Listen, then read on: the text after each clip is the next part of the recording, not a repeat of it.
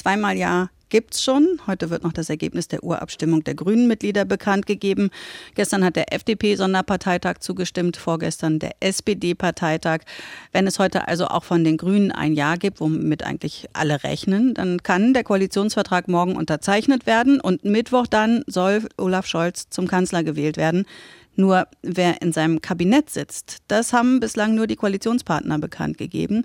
Bei der SPD bewahrt man bis heute Vormittag um 10 da Stillschweigen und gerade beim Posten des Gesundheitsministers oder der Gesundheitsministerin, da fällt das Warten vielen ganz besonders schwer. Wir gucken auf die Entscheidungen in der SPD mit der Bundestagsvizepräsidentin von der SPD. Ich habe Aidan Ösus am Telefon. Guten Morgen, Frau Ösus. Guten Morgen, Frau Naht. Gestern Abend war Karl Lauterbach in der Sendung Anne Will und hat gesagt, die Entscheidung, wer Gesundheitsminister werde, die sei noch nicht gefallen. Kann das sein, dass da heute ein Name fällt von jemandem, der dann erst anfängt, sich einzuarbeiten? Naja, klar ist, ähm, dass um 10 Uhr die Namen bekannt gegeben werden und dass die Personen es dann natürlich auch wissen. Und klar ist auch, dass sich alle Ministerinnen und Minister einarbeiten müssen, wenn sie im Amt sind. Aber klar ist eben auch, in der Sozialdemokratie gibt es sehr viele ähm, ja, sehr gute Gesundheitspolitikerinnen und Gesundheitspolitiker. Und ich bin mir, ich bin gespannt, also ich bin ähm, sehr sicher, dass wir da einen interessanten Namen hören werden vor allem viele Menschen aus dem medizinischen Bereich haben ja eine Kampagne gestartet für Karl Lauterbach, weil er Arzt ist, weil er sich auskennt. Wie wichtig sind solche Forderungen und Wünsche von denjenigen, die ja im, Moment an vorderster Front die wichtigsten sind beim Kampf gegen die Pandemie? Also ich finde es ja grundsätzlich sehr, sehr schön, wenn man für jemanden Kampagnen startet äh, und vor allen Dingen nicht gegen Menschen natürlich. Also grundsätzlich ist das, glaube ich, auch für Karl Lauterbach eine sehr positive Sache. Äh, aber nichtsdestotrotz, und ich meine, da werden Sie mir zustimmen, er ist nicht der Einzige in ganz Deutschland, der gut sicherlich Gesundheitspolitik machen kann. Er bleibt in der SPD-Familie übrigens. Also es ist ein, auch nicht ein, äh, bleibt er hier oder nicht. Aber wir werden mal sehen, was sich da um 10 Uhr ergibt. Warum lässt sich die SPD so lange Zeit, die Namen der Minister und Ministerinnen zu nennen?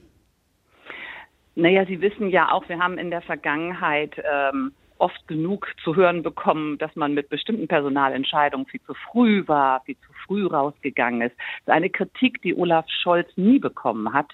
Ähm, es ist etwas, wo er sich sehr treu bleibt äh, und wo übrigens auch seine Kanzlerkandidatur ähm, ja ein sehr guter Erfolg war, damals eine gute Erfahrung äh, gemacht hat damit, dass eben nicht sofort allen Menschen zu sagen, um große Diskussionen loszutreten, sondern sich bis zur letzten Minute sehr genau Gedanken zu machen, wie, welche Menschen passen, wohin, wer kann mit wem gut zusammenarbeiten. Es ist ja auch immer ein Team. Man darf ja nicht vergessen, so ein Kabinett muss ja insgesamt gut zusammenarbeiten, die Leute innerhalb einer Partei. Also da gibt es so viele Dinge zu berücksichtigen.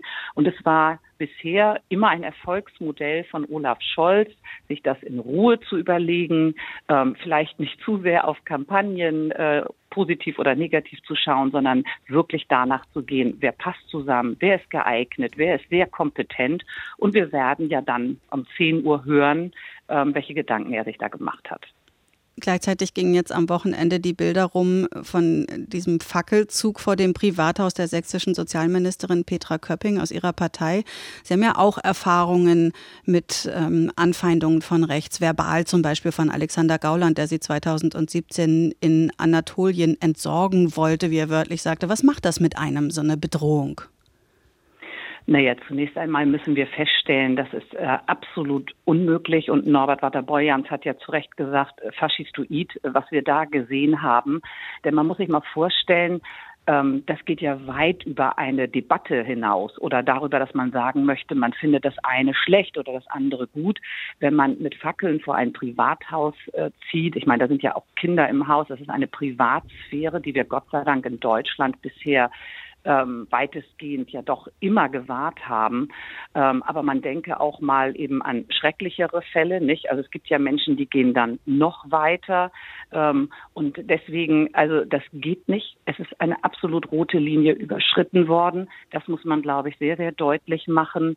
Ähm, und man es ist keine Meinungsbekundung, die da stattfindet. Auch das muss man deutlich machen. Dahinter kann sich da niemand verstecken. Ich hoffe wirklich, dass das, was die Justizministerin ja auch gesagt hat, dass hier der Rechtsstaat wirklich alle Mittel auch ausschöpfen muss. Mhm, aber Frau Ösus, ganz, ganz, kurz noch, äh, äh, politisch argumentieren ja jetzt äh, diejenigen, die gegen eine allgemeine Impfpflicht sind, Jens Spahn zum Beispiel, dass das eben die Gesellschaft spalten würde.